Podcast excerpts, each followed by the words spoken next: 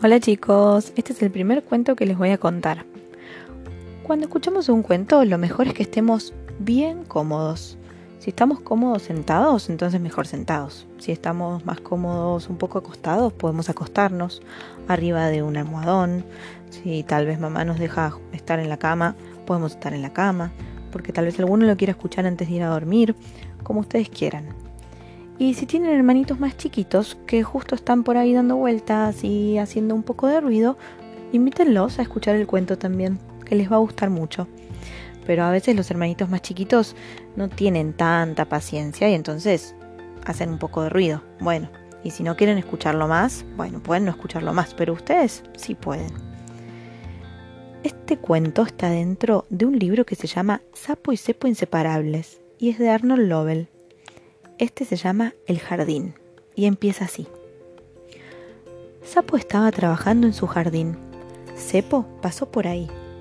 ¡Qué jardín tan lindo que tenés! dijo. Sí, contestó Sapo, es muy bonito, pero me da mucho trabajo. A mí me gustaría tener un jardín, dijo Cepo. Toma, acá tenés unas semillas, le dijo Sapo. Sembralas en la tierra y enseguida tendrás un jardín con flores. ¿Cuándo es enseguida? preguntó Cepo. Muy pronto, le contestó Sapo. Cepo se fue deprisa a su casa y sembró las semillas. Ahora, semillas, dijo Cepo, ya pueden empezar a crecer. Paseó de un lado al otro varias veces. Iba y venía por donde había sembrado las semillas.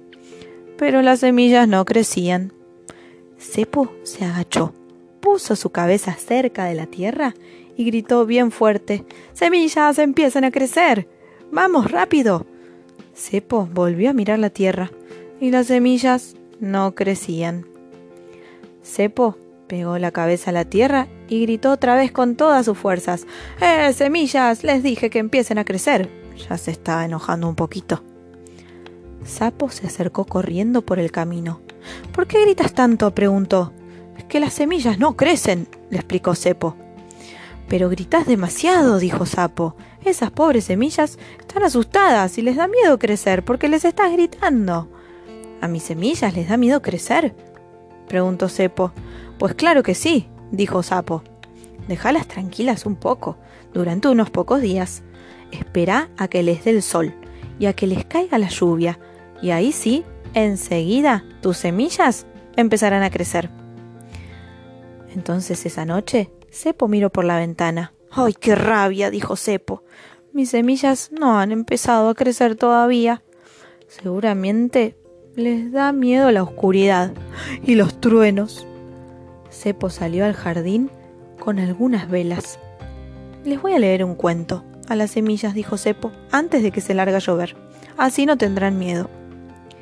Cepo les leyó a sus semillas un cuento muy largo.